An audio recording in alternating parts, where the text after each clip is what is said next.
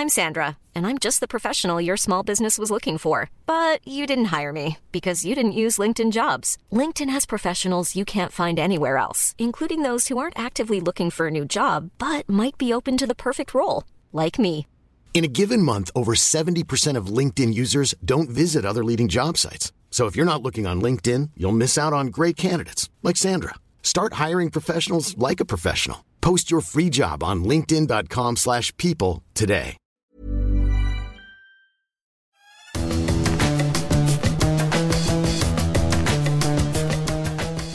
Salut les fous du volant, on est ravis de vous retrouver avec euh, Stéphane Vrignot pour un nouvel épisode de votre podcast consacré à la Formule 1 Salut Gilles. en plein jet lag, les traits tirés, les yeux à moitié ouverts. C'est dur hein, le Japon quand même. Ouais, mais le Japon, c'est beaucoup plus facile à faire en horaire décalé que n'importe quel autre Grand Prix. Je pense, ça reste l'un des Big Five, je vous le redis, avec Monaco, euh, Spa, Silverstone et Monza. Ça fait partie des cinq grands circuits, c'est peut-être même dans le top 1 Ah oui, de beaucoup de pilotes. exactement. Alors évidemment, on va revenir sur euh, le titre euh, des constructeurs décroché par Red Bull. Énorme surprise à la fin de ce Grand Prix euh, du, euh, du Japon, où Red Bull a connu le firmament avec euh, Max Verstappen et le purgatoire avec Sergio Perez. On va parler évidemment aussi de McLaren, avec deux pilotes sur, sur le podium. Est-ce que McLaren est devenu tout simplement la deuxième force du podium? C'est la question à laquelle on essayera de répondre avec, euh, avec Stéphane. Et puis on reviendra aussi euh, sur ce qui s'est passé en toute fin de Grand Prix, même après le drapeau euh, à, à damier chez Alpine, la crise de nerfs de Pierre Gasly, à qui on a demandé de céder sa neuvième place à son coéquipier Esteban Ocon. Tout ça pour ça, j'ai j'ai envie de dire. CD ou rétrocédé. Oui, c'est ça. Et on va essayer de comprendre pourquoi, euh, pourquoi à la fois on a pris cette décision et aussi pourquoi euh, ben, tant d'énervement alors qu'au final ça change pas grand-chose. Ce podcast est à retrouver sur toutes les bonnes plateformes d'écoute, de Deezer à Spotify en passant par Acast ou par Apple Podcast. N'hésitez pas à nous donner 5 étoiles. Évidemment, si ça vous plaît, et aussi à vous abonner. Et de cette manière-là, vous recevrez les nouveaux épisodes directement sur votre smartphone. On débute les fous du volant aujourd'hui, euh, Stéphane, en, évoquant, ça paraît euh, une, une évidence, mais euh, eh bien, le titre des constructeurs décroché à l'issue de ce Grand Prix du, du Japon par euh, Red Bull, avec la victoire de, de Max Verstappen, qui a retrouvé le chemin du succès après une éclipse à, à Singapour. Christian Horner avait dit vrai, on s'était posé la question la semaine dernière, à savoir si euh, l'instauration et euh, le durcissement des directives techniques étaient à l'origine des, des soucis, des contre-performances des RB19. Christian Horner avait dit non, non, pas du tout. Et bien ce qu'on retiendra, c'est que au Grand Prix de Singapour 2023, Christian Horner a dit la vérité. Et Verstappen nous fait euh, sourire rétrospectivement, puisqu'il avait dit euh, Nous manquons de temps de soufflerie ou de ressources en soufflerie. Et euh, bah, c'est pour ça que la concurrence revient sur nous. Là aussi, c'est pareil. fermez le débat. On verra ça l'an prochain. On vous avez expliqué que ça serait l'enfer cette année. L'enfer est très présentable pour Red Bull cette année quand même. Exactement. Ce week-end, le double champion du monde a même signé la pole avec plus d'une demi-seconde d'avance hein, sur son plus proche rival. Il a quasiment pas été inquiété. Peut-être les premiers mètres de course avec les attaques euh, conjuguées de, Piastri et de euh, Norris. 13e victoire de, euh, de la saison. En fait, je ne sais pas s'il y a véritablement lieu de s'éterniser sur la performance du, du Néerlandais. 19 secondes d'avance à l'arrivée sur, sur Norris. Un week-end qui a été maîtrisé, en fait. Ce qu'il en ressortira peut-être pour l'histoire quand même, c'est que Christian Horner a dit euh, Max a peut-être fait l'un des plus beaux tours de qualification de l'histoire de la Formule 1. Euh, il a dit je vous invite à revoir ce tour, euh, spécialement dans, dans les S du, Ouais. du premier secteur, ce qui était absolument hallucinant. Et puis il colle plus d'une seconde. au bilan des meilleurs tours en course à, à Norris, là aussi, il était sur, vraiment sur une autre planète. Donc, euh, il a fait son petit show. Euh, le timing est parfait puisque Red Bull est couronné sur les terres de son motoriste Honda. On croit que tout ça est écrit. Pas du tout. C'est une belle coïncidence. Et euh, bah, c'est chouette pour un, un circuit comme Suzuka où on a vu encore, ça s'est Ah fait oui, plaisir, oui, le public oui, est juste extraordinaire. Exactement, ouais, avec, avec ces, ces déguisements, cette ferveur qui est vraiment exceptionnelle. Par la même occasion, on notera quand même que c'est la sixième couronne euh, constructeur décrochée par, euh, Red Bull, euh, à comparer aux 16 de, Ferrari, hein, qui reste évidemment le, constructeur le plus, titré. Williams à 9. Et là, on se dit que bah, finalement, à moyen terme, on peut rapidement revenir hein, sur, Williams. McLaren et Mercedes ont 8 titres chacun. Et Lotus, 7. Ça sera le prochain objectif des hommes de, Christian Horner pour, pour l'année prochaine. Mais ça installe quand même cette équipe désormais euh, dans un club très très fermé. Oui, bah, quand on voit qu'il euh, commence à chatouiller un petit peu les statistiques de, Lotus, ça, parle à beaucoup de monde encore. Hein. Lotus, c'était l'une des cinq grandes références de la Formule 1, les écuries euh, historiques. Euh, Lotus a, a, six titres pilotes et Red Bull en aura bientôt sept aussi, donc ils vont passer devant, ils ont plus de victoires Red Bull. Euh, au début des années 2000, franchement, on se disait que c'était une écurie qui était là pour le marketing. Ils se sont vraiment installés durablement en Formule 1. Ils sont là pour, euh, pour longtemps, puisque maintenant, ils, vont, ils ont décidé de fabriquer des moteurs. Donc, euh, c'est un autre modèle, c'est quelque chose de différent. mais bah, c'est une touche supplémentaire dans l'histoire de, voilà, actuelle de la Formule 1, des polémiques, enfin plein de choses, des contrastes aussi, qui assumés. Bon, donc tout ça fait, fait un petit tableau, tableau d'ensemble intéressant. Ah, tu parlais de contraste. Oui, tout à fait. On, va y revenir parce que euh, pendant ce Grand Prix du Japon, euh, chez Red Bull, il y avait deux salles, deux ambiances, hein, avec un Max Verstappen qui euh, vraiment marchait sur l'eau, qui découpait les tours avec son katana RB19, et puis Sergio Perez qui lui roulait sur un nacho, un peu trop pimenté, manifestement. pénalité, course à l'envers. Double pénalité, oui, 5 secondes. Et, en fait, en, et, deux points, et deux points de retrait sur la super licence. ça, commence, Donc, ça euh, commence à faire beaucoup. Le total monte à 7 sur 12. Ne euh, faut pas finir l'année comme ça sur ce rythme-là parce que pour le coup, euh, bah, il sera sur la touche. Et tu me disais, Stéphane, en préparant ce podcast, que ça te rappelle finalement peut-être la pire période de, Sergio Pérez. et il faut remonter à loin, hein, au, début de la carrière de Sergio Pérez. Il y a 10 ans. Et ça, cette saison-là me fait penser en un condensé vraiment de ce qu'il a vécu chez McLaren en un petit pire, vraiment, en termes de résultats. Euh, Button le rendait fou chez, chez McLaren, euh, qui avait mis fin à l'expérience au bout d'un an. Et là, euh, on ressent à peu près les mêmes choses. Et on se pose la question, en fait, que, fait-il encore là Jusqu'à quand va-t-il tenir?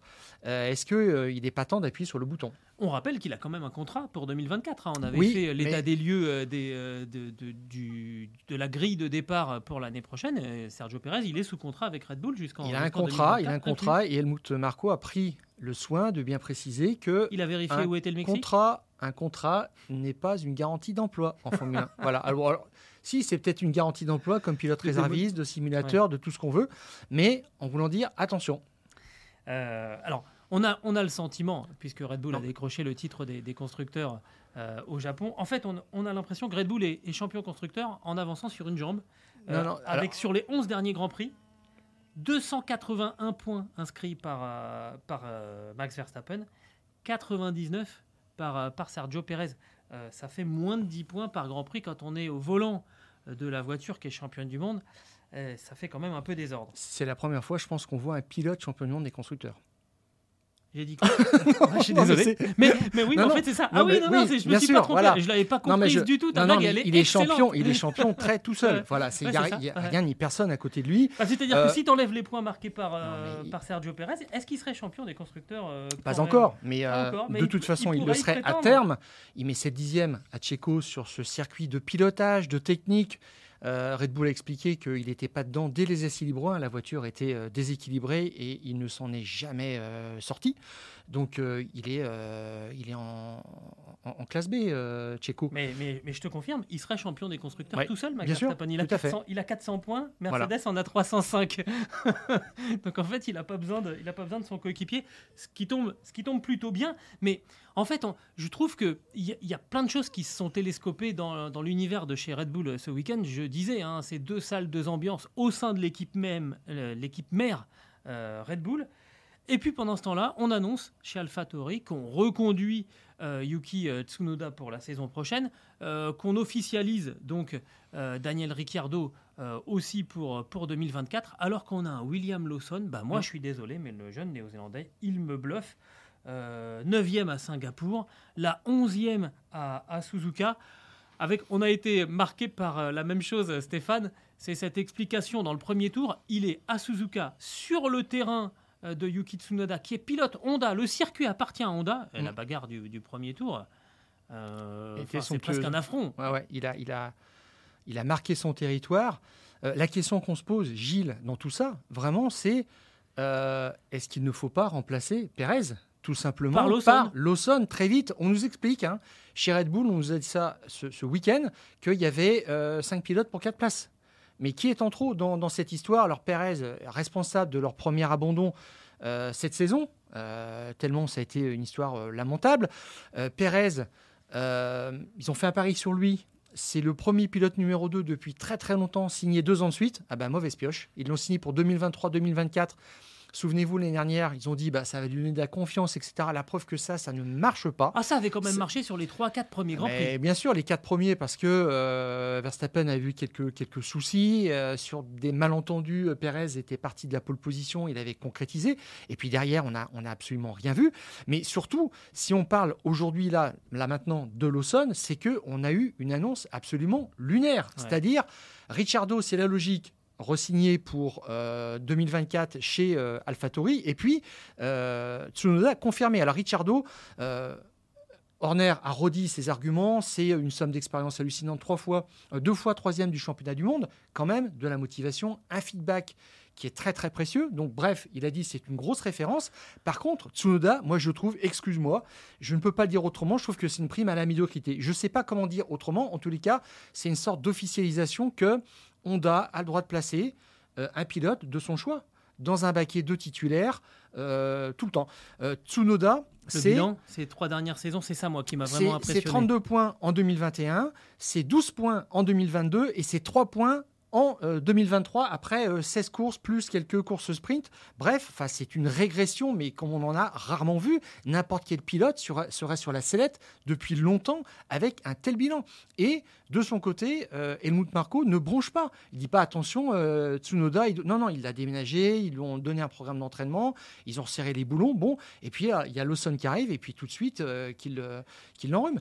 Donc, non, franchement, il a sa place, mais il ne la mérite pas, clairement. Euh, au vu de ce que ça faire d'autres pilotes. Et puis, bon, bah, il y a l'exemple Lawson qui est hallucinant. Alors, je te disais, euh, Tsunoda, pour moi, devrait être sur la sellette, mais il y a un pilote qui est réellement sous la sellette, c'est euh, Perez. Ah. Parce que Christian Horner, Christian Horner, qui a le final cut sur le choix des pilotes, Helmut Marko, on sait qu'il fait la pluie le beau temps concernant les jeunes pilotes quand il faut les lancer, mais euh, c'est Horner qui dit oui ou qui dit non. C'est Horner qui, après quelques tours de euh, Ricciardo à Silverstone, a dit Allô, c'est bon, il est bon pour revenir, on le met dans la voiture dès qu'on peut. Très bien, dans l'AlphaTauri. Et là, là, il a dit très clairement il est sur la sellette. Donc ça veut bien dire ce que ça veut dire. Et là, pour moi, bah, euh, il faudrait le remplacer par Lawson. Euh, dès, le... premier, dès, le prochain Grand Prix. En fait, moi j'ai le sentiment, Stéphane, que euh, si euh, Sergio Pérez reste au, volant, c'est surtout parce que bah, il y a le Grand Prix du Mexique qui se, qui se précise, mais qui n'est pas pour tout de suite. Il y a le Qatar, il y a, il y a les États-Unis avec avec euh, Austin. avec Austin. Oui, donc euh, il y a aussi quand même, euh, il a beaucoup de supporters dans cette eh partie. On est quand même au sud. Amériques. On est quand même au sud des États-Unis. On n'est pas loin. On n'est pas loin du Mexique. Et il y aura donc ce Grand Prix du Mexique.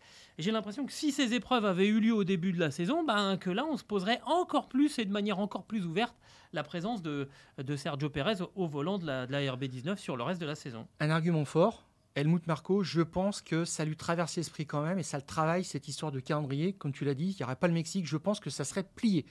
En 2019, quand euh, Gasly euh, commence à, déjouer chez Red Bull, il met Albon dans la voiture. Après 12 Grands Prix, euh, en tant que débutant hein, chez mmh, Toro Rosso, il y va, mais franco, clairement. Et là, pour moi, je pense qu'il se pose aussi la question est-ce que je ne mets pas Lawson Il y a ce blocage du Grand Prix du Mexique qui pose un vrai problème. Et euh, Sergio Pérez a trouvé un super avocat en la personne de son papa, Antonio Pérez, qui a dit euh, attention, euh, Checo, c'est le seul pilote latino du plateau. en voulant dire, il a une valeur marketing extraordinaire, il a une base de fans fantastique, c'est super important pour la Formule 1. En décodé, ça veut dire attention, il y a le Grand Prix du Mexique qui arrive et chez Red Bull, on a déjà fait une boulette euh, à travers Helmut eh Marko qui eh euh, l'a dit voilà. Oui, c'est pas chez euh, Red Bull, il fait pas partie de Red Bull. Donc il y, a une petite dette de ce côté-là. Alors maintenant, vont-ils oser? Et le papa Perez a dit bon, ben, la voiture est faite pour Verstappen. Verstappen. et c'est vrai parce qu'il a dit il a beaucoup, il a besoin d'un train avant très très fort. Et Perez, c'est l'inverse. Et tout ce qui est développé chez Red Bull, c'est vrai que ça va dans Ça ce va dans sens-là. sens. Bah, c'est Donc, logique. hein. Après, Après, il quand tu es pilote vite. numéro 2, tu essaies d'exister par rapport à ça et tu sais que euh, bah, tu n'es pas euh, dans les petits papiers des techniciens, même s'ils essaient de développer la meilleure voiture. Mais quand c'est bon pour, pour, on- pour on se Verstappen, des- c'est- bon pour tout le monde. On se souvient des propos euh, très forts d'ailleurs de Pierre Vacher qui avait dit on n'a on, on- pas aidé suffisamment euh, Ser- Sergio, Sergio Pérez. Tout à fait. J'avais trouvé ça très Alors, intéressant. Red Bull comme qui propos. fait un communiqué. alors, on ne sait pas encore, ça tient aussi à la position de Ricciardo. Va-t-il être remis pour le Grand Prix du Qatar? Euh, S'il n'est pas remis pour le Grand Prix du Qatar, la question ne se pose pas. Mais s'il est remis, qu'est-ce qu'on fait? Ouais. Alors, si Red Bull décide effectivement de déposer Checo Pérez, ils peuvent envoyer dans la foulée, et ça, ça sera une première dans l'histoire de la Formule 1, Verstappen champion du monde. Ah oui. Parce que euh, Perez a besoin de prendre euh, Ouais, des points à, à- à- à Verstappen pour empêcher, pour reporter le titre, repousser les chances du titre de Verstappen. Si là, Perez euh, est, est déposé juste avant, l'histoire est réglée aussi. Bon, ça serait un truc un petit peu bizarre. Ah, Je ne sais pas si vous osez, Sébastien mais Loeb qui j'aimerais. avait été sacré champion du monde sur son canapé avec le bras, le bras en écharpe, mais Max Verstappen, il peut être champion du monde effectivement euh, tranquillement chez lui si, euh, si on enlève le, le volant de, de Sergio Pérez. Et alors il reste quand même un volant euh, peut-être euh, pour Liam Lawson, c'est le deuxième volant chez, chez Williams parce que là on a encore eu un festival De crash test. de, ouais, de, de Logan Sargent et il va y avoir un bras de fer entre Toto Wolff et, euh, et Christian Horner pour ce, ce- ce deuxième volant parce que la solution c'est peut-être de mettre quand même euh, Liam Lawson euh, du côté de, de cette, de cette Alors- deuxième voiture chez, chez, chez Williams à la place de Logan Oui. Sargent euh, l'année prochaine hein, on parle. Alors, ce qui est quand même assez marrant, c'est que Williams, c'est une écurie indépendante avec des vrais morceaux de Mercedes dedans, avec à la tête un patron qui vient directement de, euh, Je sais où tu veux en de, venir. de- de chez Mercedes. Et euh, bah, Marco avait réussi un premier joli coup en plaçant Albon à la place de De, Vries chez, Williams, donc un pilote Red Bull. Et là, Red Bull s'apprête à, à essayer de placer un deuxième pilote avec Lawson, alors que Toto Wolff pousse pour mettre Mick Schumacher dans la voiture. Donc là, il y a un duel en ce moment. C'est assez drôle, mais par rapport à l'évidence, c'est vrai que c'est plutôt Lawson. Et euh, De Vries, ça a été une mauvaise expérience quand même. C'était un pari qui, a, échoué, euh, le pari de Toto Wolff. hein. Donc euh, ça signifie que c'est plus Lawson qui tient la main et c'est vrai qu'on on aimerait voir ça en prêt chez Williams. En plus, la voiture est, est devenue vraiment excellente. Euh, Albon, c'est pas quelqu'un de compliqué en termes de relations. Ils ont tous envie d'avancer dans, dans le même sens. Donc euh, Ça serait sans doute la bonne solution. oui, tout à fait. Enfin, sauf pour Mais- Logan Sargent. Ouais, parce que pour l'instant, en fait, euh, même Red Bull ne lui fait pas miroiter cette solution-là. Ils ont dit euh, pilote de simulateur, pilote de, de test, ça sera très très bien pour l'an prochain. Je trouve que c'est un petit peu fort. C'est rude. c'est rude. Oui, tout à fait. Et puis, est-ce qu'il y aura après une autre place Ça, c'est encore compliqué parce qu'on se projette sur 2025, euh, sachant que euh, le partenariat entre euh, Red Bull donc, et AlphaTauri se terminera fin 2025. euh, et je ne vois pas Honda accepter de libérer la place de Tsunoda avant la fin du partenariat. Je pense qu'ils vont aller jusqu'au bout. Ils auraient pu annoncer samedi Tsunoda pilote AlphaTauri en 2024 et en 2025 et c'était réglé. Quoi. Bon, Hmm. donc ça, ça va être un petit peu plus compliqué qu'on qu'on pense, mais euh, c'est un vrai cas de conscience, je pense. Et moi, je, trouve que euh, Helmut Marko a été assez proactif. Et je ne le vois pas euh, jouer le statu quo quand même dans cette histoire parce que Pérez, il est nulle part. Quoi. Donc il a, il a jamais perdu du temps, il a jamais accepté de, repousser des échéances. S'il sait que quelqu'un n'est pas bon, il le sort de la voiture. Donc on va voir ça, ça, ça va se, se préciser là dans les prochains jours et dans les prochaines semaines. On va passer euh, au, cas de McLaren qui a quand même animé ce Grand Prix du, euh, Japon, d'abord en qualification avec, euh, alors certes il y avait une domination au chrono de Max Verstappen, mais derrière la petite surprise c'est Oscar Piastri qui est venu surprendre son coéquipier Lando Norris pour aller lui chipper la, la place en première ligne aux côtés du euh, double champion du, euh, monde. Et euh, la question, c'est de savoir si, en fait, McLaren, qui était nulle part en début de saison, et on a vu avec des améliorations successives, l'équipe de Zach Brown remonter, si elle n'est pas devenue la, deuxième force du plateau. Eh ben, j'ai fait le calcul sur les deux derniers Grands Prix, là, Singapour et, et, Suzuka, qui viennent de s'enchaîner en, huit jours. Et ben, c'est non seulement la deuxième force du plateau, mais on pourrait même dire la première force du plateau sur ces deux derniers Grands Prix, puisque McLaren a marqué 57 points, autant que, Ferrari. Finalement, c'est Red Bull qui est un petit peu en retrait sur ces deux Grands Prix, avec seulement, entre guillemets, 40, 40 points pour, euh, pour Red Bull. Et puis, et euh, bah, au classement des, constructeurs, euh, McLaren n'a plus que 50 points de retard sur une équipe Aston Martin absolument en perdition. 4 points marqués hein, sur ces deux grands prix pour, pour Aston Martin. Bah, à ce rythme-là, euh, McLaren va dépasser Aston Martin au, classement des, des constructeurs. on s'intéresse au, cas, au cas Oscar Piastri, Tout à Stéphane, fait. Ce que tu, bluffant quand même. Ce que tu dis juste par rapport à McLaren, moi, ce qui me, ce qui me fascine vraiment, c'est qu'ils font tout ça sans directeur technique voilà, qui arrivera euh, l'année prochaine. Euh, Rob Marshall, qui était un, second d'Adrian Newey chez Red Bull, et euh, ce qui laisse augurer de, une très très bonne voiture à partir de, 2025. Est-ce que ça sert à quelque chose, pour un directeur technique Oui, tout à fait. Et, sachant aussi qu'ils ont changé de, directeur d'équipe. Oui. Quand Andrea ah bah est parti, donc, ils, ont, ils, ont, viré tout le monde. Et puis, eh ben, ça, fait le, ça fait le job quand même derrière. En particulier, euh, Andrea Stella, un ancien ingénieur chez Ferrari de euh, Fernando Alonso, si je ne dis pas de, bêtises, et euh, qui se révèle vraiment dans la conduite de l'écurie parce que Zach Brown ne peut pas tout faire au quotidien, mais en tous les cas, bon, c'est remarquable. Et puis, euh, Piastri, il a fait parler de lui quand même avant même les tours chrono parce qu'il l'a signé pour 2025 et 2026. Donc il est le deuxième pilote euh, contracté le plus longtemps sur le, plateau, euh, hormis Verstappen qui a un contrat jusqu'en 2028. Et si j'ai bien compris, il a un contrat ferme jusqu'en 2026 et deux options, enfin des options pour deux années supplémentaires. Ça veut dire que on y croit.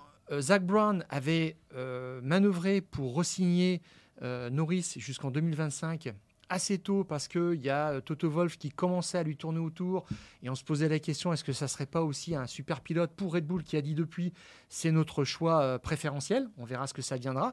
Et là, il s'est dit mais moi si on prend Norris, il me reste que, que Piastri et il faut aussi que je sécurise euh, Piastri et c'était la démarche qu'il a adoptée là. C'est vraiment et Piastri avait une option sur, sur l'année prochaine, c'est du faire maintenant pour trois ans, très bien. Et sur la piste, bah, ce qui est remarquable, c'est qu'il est devenu le troisième pilote à partir euh, de la première ligne à Suzuka sur ce circuit qui est extrêmement euh, technique, un circuit de pilotes et de techniciens. Euh, le premier, c'était Jacques Villeneuve au vent d'une Williams en 1996, il avait fait la pole position.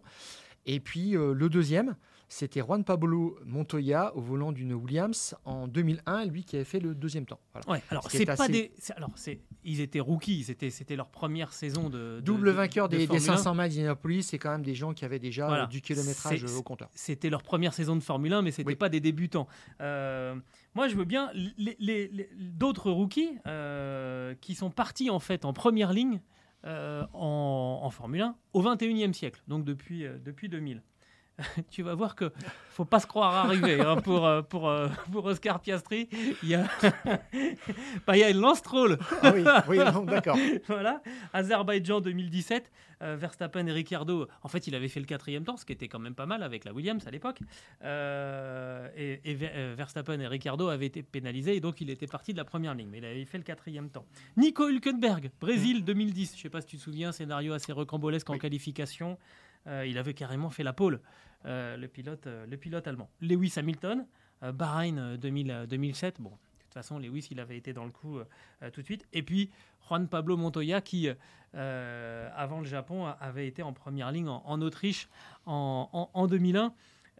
voilà pour vous dire quand même qu'il est dans, dans des statistiques euh, où on ne voit pas figurer euh, Verstappen, où on ne voit pas euh, figurer mm. des Sébastien Vettel et, et, consorts. On est vraiment là sur des standards qui sont très très hauts pour, pour Oscar Piastri, bon, qui s'est qui s'est vite effacé au premier tour face à, face à Lando Norris, qui s'est ensuite refait un dépasser. un petit peu piégé, parce qu'il y avait une opportunité et il était sur la partie sale de, la, de la grille, sur la ligne sur la rangée euh, paire. Donc c'est pour ça qu'il a qu'il n'était pas du, du bon mais en côté tout cas, il a, il pour a- il a attaquer. mis la pression sur. Verstappen. Tout à fait. Donc Tout à c'était- fait, et ça a ouvert le champ à, à Norris. J'aurais aimé qu'il euh, attaque euh, les premiers tours en Et deuxième moi, j'ai- position. j'imagine que c'était prémédité. L'i- L'idée que euh, chez McLaren, on dise il y en a un qui attaque à droite, l'autre qui attaque à gauche, ça me semble parfaitement logique. Il faut évidemment réussir son, son départ pour, pour pouvoir faire ça, mais ça me, paraît, ça me paraît logique.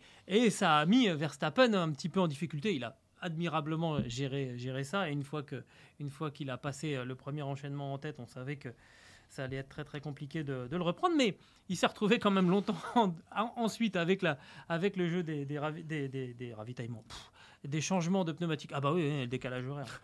Euh, il s'est retrouvé de nouveau devant, devant Norris, qui l'a qui l'a repassé. Bah, il a fait un Grand Prix plein et il s'offre son, son premier podium en, en Formule 1. J'ai envie de dire, bah, c'est l'acte de naissance de, Piastri euh, en, en Grand Prix. Oui, il est seulement le deuxième débutant à figurer sur un podium à Suzuka, après Juan Pablo Montoya en 2001, qui avait terminé euh, deuxième. Et euh, bah, tout ça, ça veut dire que Piastri, quand même, il marque des points. Euh, il marque son territoire en qualif, quand même. Sur, la, sur les cinq dernières qualifs, il a devancé trois fois, il a battu trois fois Norris. Donc ça veut dire qu'il arrive. En début de saison, il y avait 3-4 dixièmes. C'était, ça ressemblait à une petite punition. Et puis, il est, euh, il est arrivé euh, doucement à j'aimerais 2 bien- dixièmes et à se caler sur les performances. J'aimerais bien approfondir un petit peu parce que sur ces cinq derni- dernières qualifs, est-ce que les deux où il est battu, c'est pas parce que Norris a des évolutions que lui n'a pas encore? Parce qu'on sait qu'il y a eu les, dernières, les toutes dernières évolutions là, Norris les avait avec un Grand Prix d'avance, donc euh, ce qui pourrait aussi expliquer un, certain décalage. Ce qui est impressionnant, c'est que bah il a les nouveautés, certes avec un Grand Prix de décalage, et à chaque fois ça match. C'est il les exploite tout de suite. Alors la, dernière fois, c'était ce qu'on parlait, c'était pour euh, Singapour, où euh, Norris avait le nouveau package euh, en exclusivité. Et ça avait été le même décalage d'un Grand Prix pour installer les nouvelles pièces aussi sur la voiture de piècerie. Ça, ça s'était déjà produit plus tôt dans la saison au Grand Prix d'Autriche. Et je regarde, euh, je te le fais en direct sur euh, euh, les duels en essai.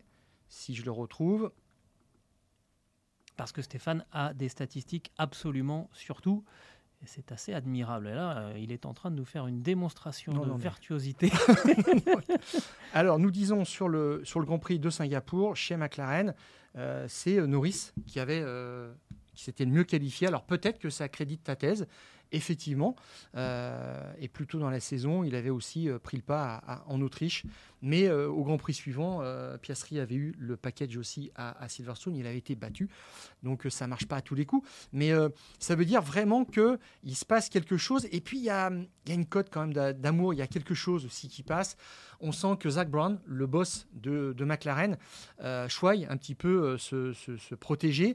Il a proposé, après la qualification en première ligne, à la maman de Piastri, de lui dire bah, Vous pouvez en fait venir assister à cette course si ça vous dit. Et la maman a, gentiment décliné en disant Je préfère quand même encore euh, stresser à la maison plutôt que sur le circuit. Mais euh, quelque part, ça veut dire que McLaren, c'est une famille. Et qu'on prend soin vraiment des pilotes. On a envie qu'ils soient là. Et Zach Brown apprécie beaucoup cette idée aussi qu'il a retenue dans certains propos récents de Norris en disant j'aime cette équipe, j'ai envie d'y rester. Et c'est ça qu'on crée un cocon propre à, à développer euh, les- les- le talent des pilotes. Et alors, moi, ce que j'ai trouvé assez remarquable quand même, c'est euh, la distance, le recul, le calme. euh, que, que, euh, Que Piastri. ses patrons connaissaient déjà dans les catégories inférieures F3, F2. Euh, un garçon qui est très analytique et euh, là qui a, qui a dit bah, c'est pas ma meilleure course en Formule 1. Euh, parce que je ne suis pas content de ma gestion des pneus. Il a dit que sur euh, à certains moments dans la course, il les avait mal euh, gérés. Il a dit ça, c'est propre à la Formule 1 de proposer des courses comme ça où on a un challenge aussi euh, euh, difficile. C'est pas ce, qui m'arrivait dans les catégories inférieures.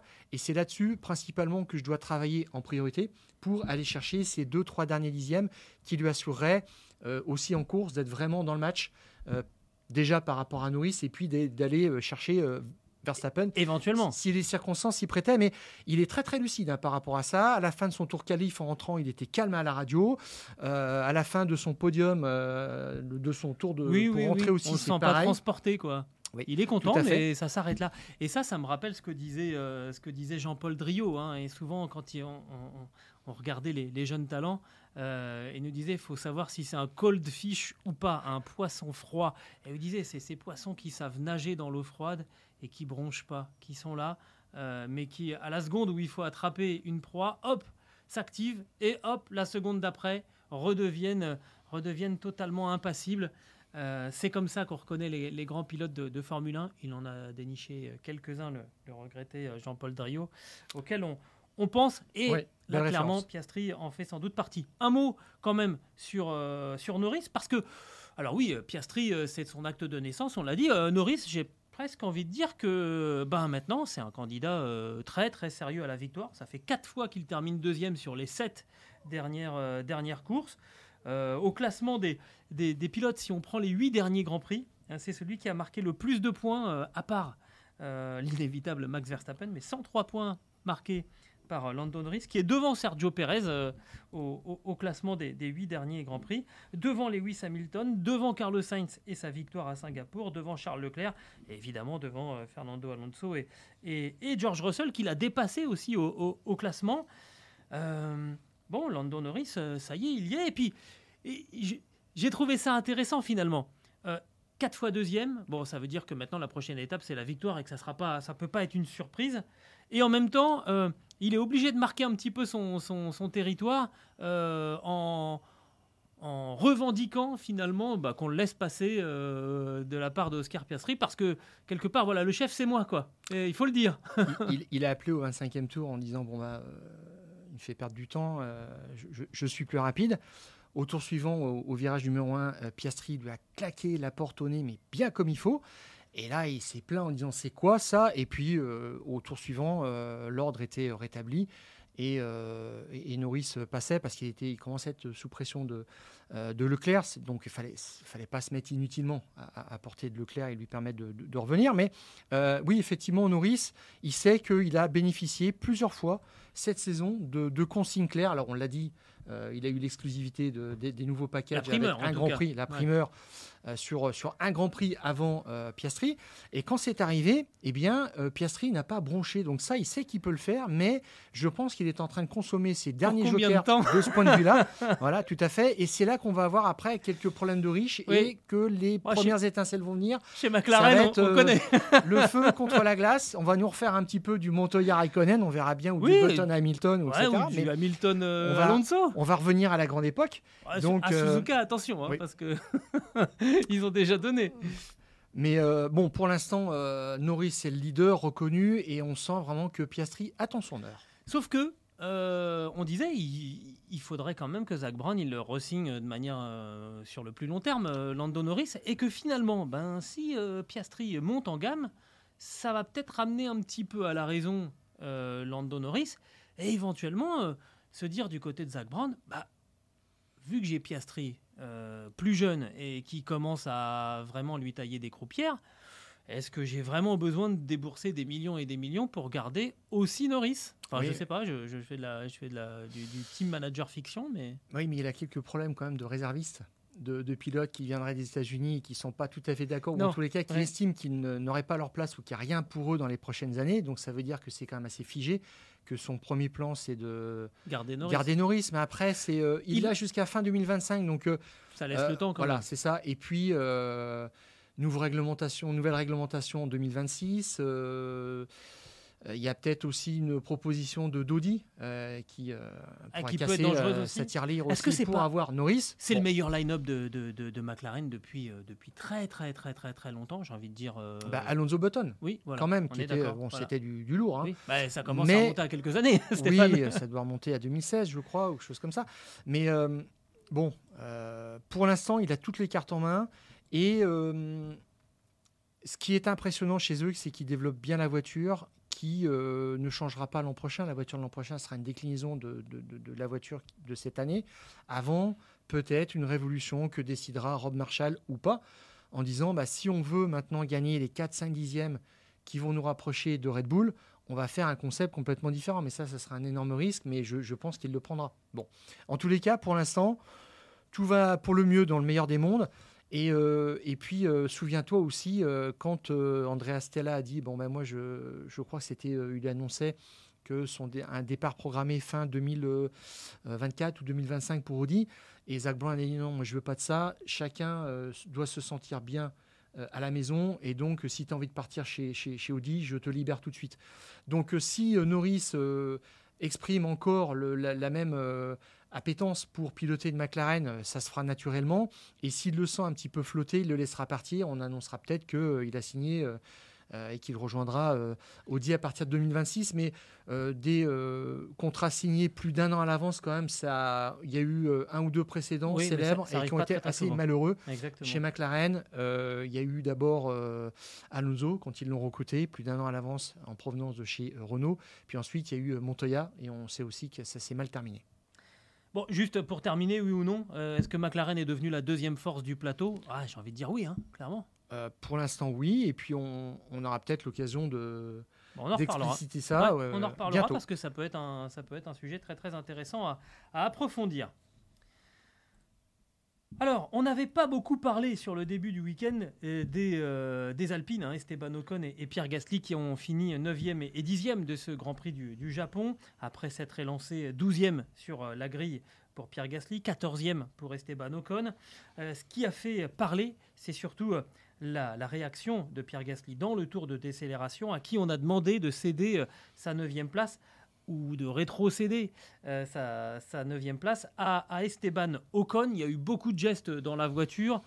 Euh, D'aucuns se sont agités pour savoir si euh, il avait fait un doigt d'honneur. Le, doigt du milieu, comme voilà, exactement. bon, on va pas rentrer là-dedans, c'est pas très très, c'est pas très très intéressant, c'est loin d'être le, le, principal. On refait rapidement, on refait rapidement l'histoire. Euh, Esteban Ocon est victime d'une crevaison très tôt dans la course, dès le premier tour.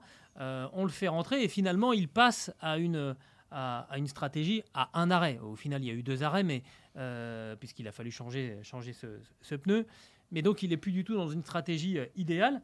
Et avec cette stratégie, à un moment, il se retrouve devant Pierre Gasly, qui lui est sur sa stratégie, on va dire, idéal et qui se retrouve derrière euh, Esteban Ocon, qui va plus vite que son, coéquipier. Et finalement, on dit euh, à Pierre Gasly, euh, passe, parce qu'on veut essayer de voir s'il peut aller chercher Fernando Alonso. Il s'est arrêté six tours plus tard, je crois, donc ses pneus étaient plus frais, et puis ça valait le coup de, tenter. Peut-être que l'ordre n'a pas été donné de façon assez explicite. En tout cas, on n'a pas, pas donné la, la, contrepartie de cette autorisation de dépasser euh, Esteban Ocon, c'était que si Pierre Gasly n'arrivait pas à aller chercher Fernando Alonso, euh, il était censé rendre la place. Et dans les tout derniers tours, on entend euh, l'ingénieur de, course de Pierre Gasly lui dire eh, écoute, il faut, il faut rendre la place. Et ce qui est intéressant, c'est que l'ingénieur de, course le dit, euh, je pense, à deux ou trois reprises c'est une décision du muret. Une façon de se distancier un petit peu de cette, euh, cette décision. Alors, c'est pas du stratégiste, hein, c'est carrément le boss. Hein. Ah, bah oui, on parle Bruno de Bruno Famin, qui, toutes les décisions de stratégie sont validées par le boss, de toute façon. Et, et donc, ben, Pierre Gasly s'exécute hein, vraiment à la sortie de la dernière, de la dernière chicane. Et derrière, donc, il y a, y a ce mouvement, il y a ce mouvement d'humeur. Euh, ce qui fait donc. Avec beaucoup de gestes, quand même, on le sentait très, très, en colère, comme on l'a jamais vu de toute façon. On n'a pas, on n'a pas eu le son à ce moment-là, mais je pense qu'il devait parler aussi. Euh, donc ça fait, au final, ça fait Ocon 9 et Gasly 10 au lieu de faire euh, Gasly 9 et Ocon 10. Autrement dit, de toute façon, 3 points pour, pour Alpine. Ça ne changeait rien sur le résultat, si ce n'est qu'effectivement, Ocon reprend un point à, à Pierre Gasly. Tout ça pour dire quoi? Bah que c'est pour moi la manifestation vraiment d'une équipe qui est à, fleur de peau et, dans tous les sens. Parce que je suis pas convaincu qu'il y ait un parti pris. Euh, euh, je suis même convaincu qu'on est à peu près neutre du côté de Bruno Fama entre Pierre Gasly et, Esteban Ocon, mais qu'on veut tellement éviter qu'il y ait un incident que bah là, je me demande si on n'en a pas euh, finalement provoqué un alors, finalement, les deux pilotes s'en sont pas pris l'un à l'autre. Hein. on, on, se tourne plutôt vers le management en disant Mais vous nous faites quoi? Ouais. Mais alors, oui, globalement, il faudra attention que cette histoire-là ne dégénère pas. Oui. On dit aujourd'hui clairement que Gasly n'était pas content envers la décision, donc envers l'équipe. Et euh, aucun des deux pilotes n'a eu un propos, euh, ne serait-ce que tangent par rapport à, l'autre. Hein, euh, clairement, donc on, est, on est là pour fixer les choses. Tu as dit quand même qu'il n'y a pas de parti pris, mais parfois il faut rendre des arbitrages. Et Bruno Fama à Suzuka est monté au, au créneau, en tous les cas c'est ouvert, de la demande de Pierre Gasly d'avoir un cockpit euh, court pour euh, l'année prochaine, sur la voiture de l'année prochaine, parce que bah, tout simplement, Pierre Gasly... Il, est trop loin du volant Il mesure 1m77, que Esteban Ocon mesure 1m86. C'est Euh, beaucoup trop c'est- grand, c'est un 1m86. Tu fais combien, toi? Euh, 82. Ah. C'est un monde d'écart. Moi, je fais 1m77 et je Ah peux oui. te dire que c'est la taille idéale.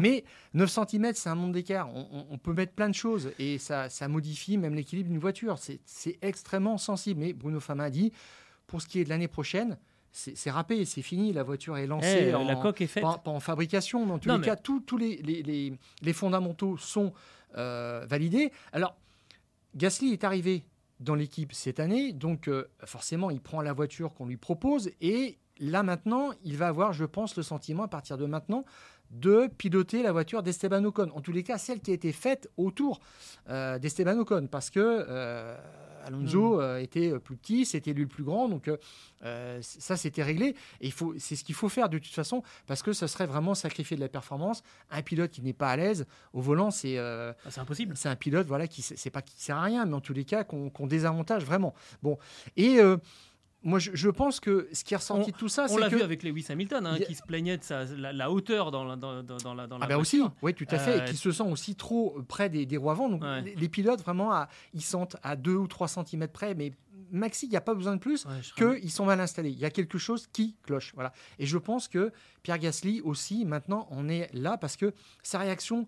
Euh, c'était pas juste euh, épidermique comme ça sur le moment, c'est ça cachait peut-être quelque chose d'autre.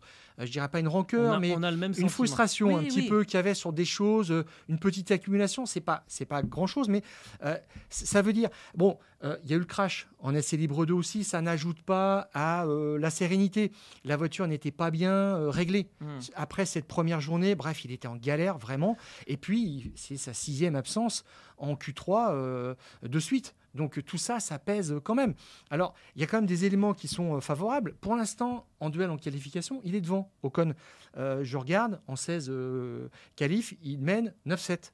Et euh, il, a, il a même un 6-2 sur les 8 derniers Grands Prix. Donc pour l'instant, tout va bien. Mais je pense qu'il veut passer au step suivant et que là, ça, il y a quelque chose qui ne va pas.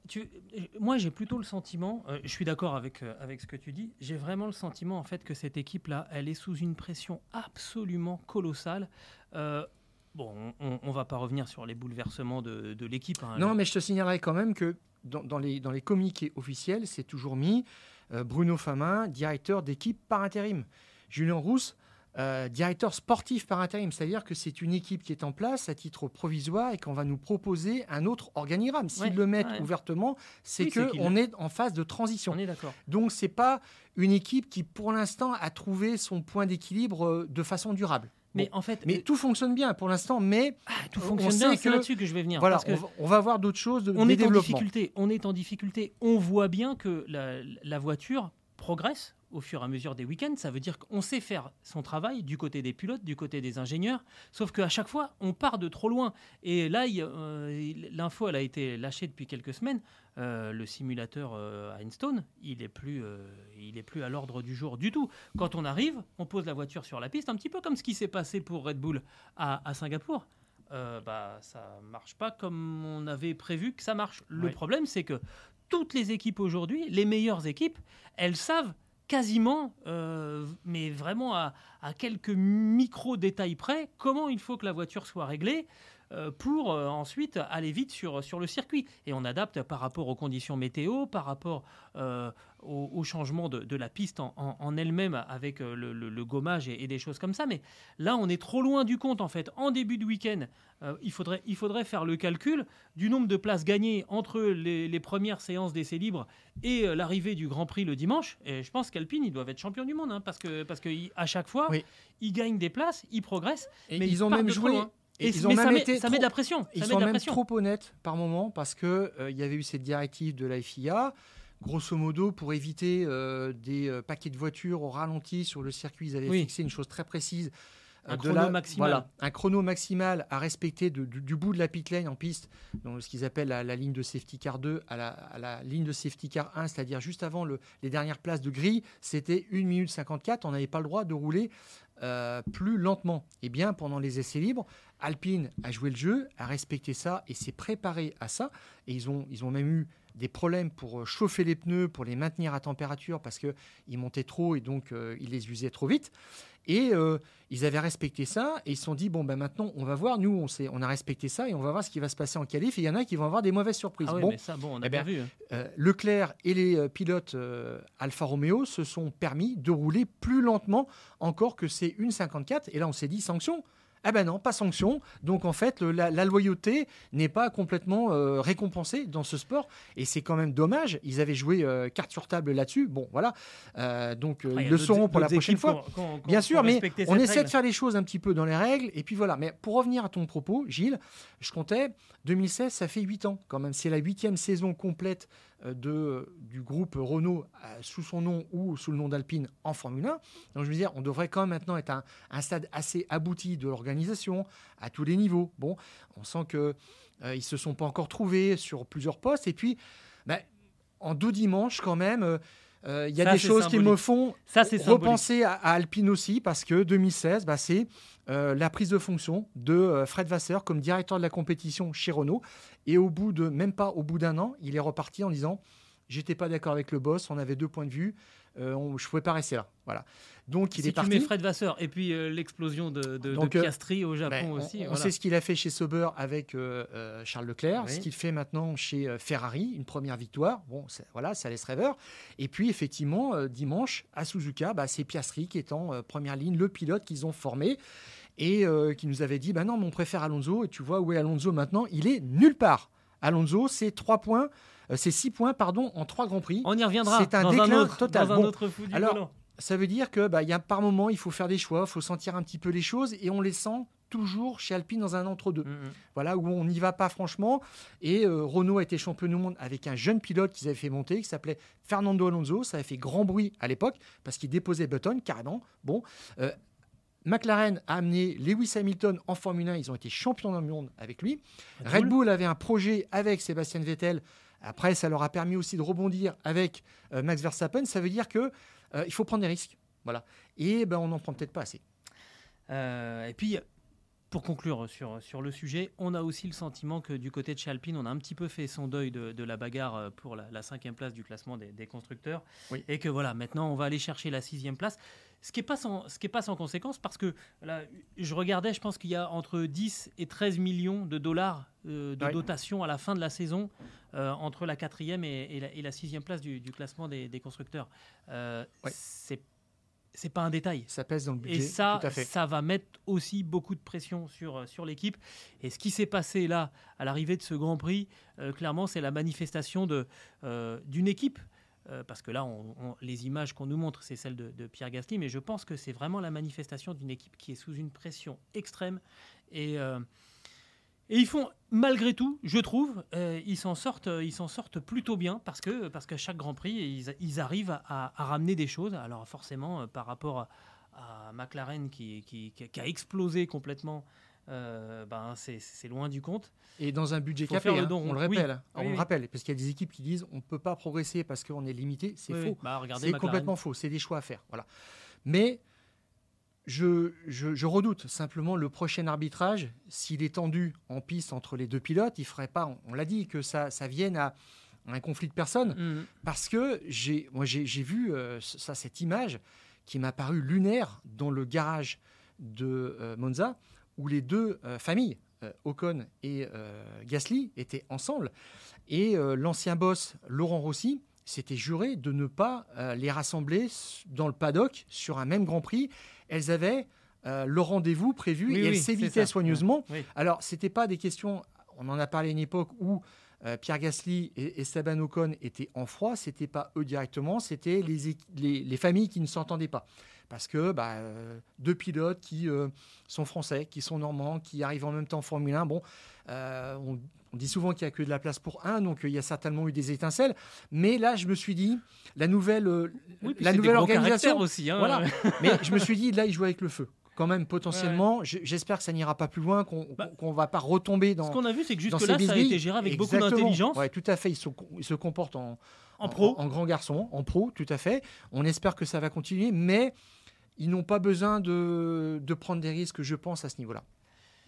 Voilà donc ce qu'on pouvait dire après ce Grand Prix du, euh, du Japon remporté par Max Verstappen et qui a donc permis à, Red Bull d'être titré au classement des, constructeurs. on va pouvoir souffler. Il n'y a pas de Grand Prix le week-end prochain. On va pouvoir dormir jusqu'à 14h du matin. Euh, et puis. Euh, et puis évidemment, on se retrouve nous la semaine prochaine. On, on a plein de sujets. On en a pardon, on en a évoqué quelques-uns. Euh, là, on, évoquera pas mal de petites choses la semaine prochaine, histoire de, patienter avant. Euh, c'est le Grand Prix de Bahreïn, hein, euh, du Qatar, du Qatar, du, Qatar, voilà. qui nous attend dans, dans 10 jours. ce podcast qui est à retrouver sur toutes les bonnes plateformes d'écoute de Deezer à Spotify, en passant par Acast ou par Apple Podcast, n'hésitez pas à nous donner 5 étoiles et à vous abonner. Et de cette manière, vous recevrez les nouveaux épisodes directement sur votre smartphone. Stéphane, on a encore été très très très bavard. merci Marion Ravo qui va devoir travailler là-dessus, essayer de rendre ça le plus intéressant possible. On se retrouve la semaine prochaine et d'ici là, on, coupe, le contact.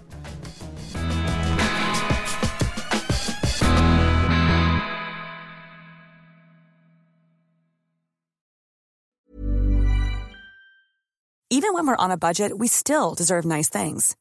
Quince is a place to scoop up stunning high-end goods for 50 to 80% less than similar brands. They have buttery soft cashmere sweaters starting at $50, luxurious Italian leather bags, and so much more. Plus, Quince only works with factories that use safe, ethical, and responsible manufacturing. Get the high-end goods you'll love without the high price tag with Quince.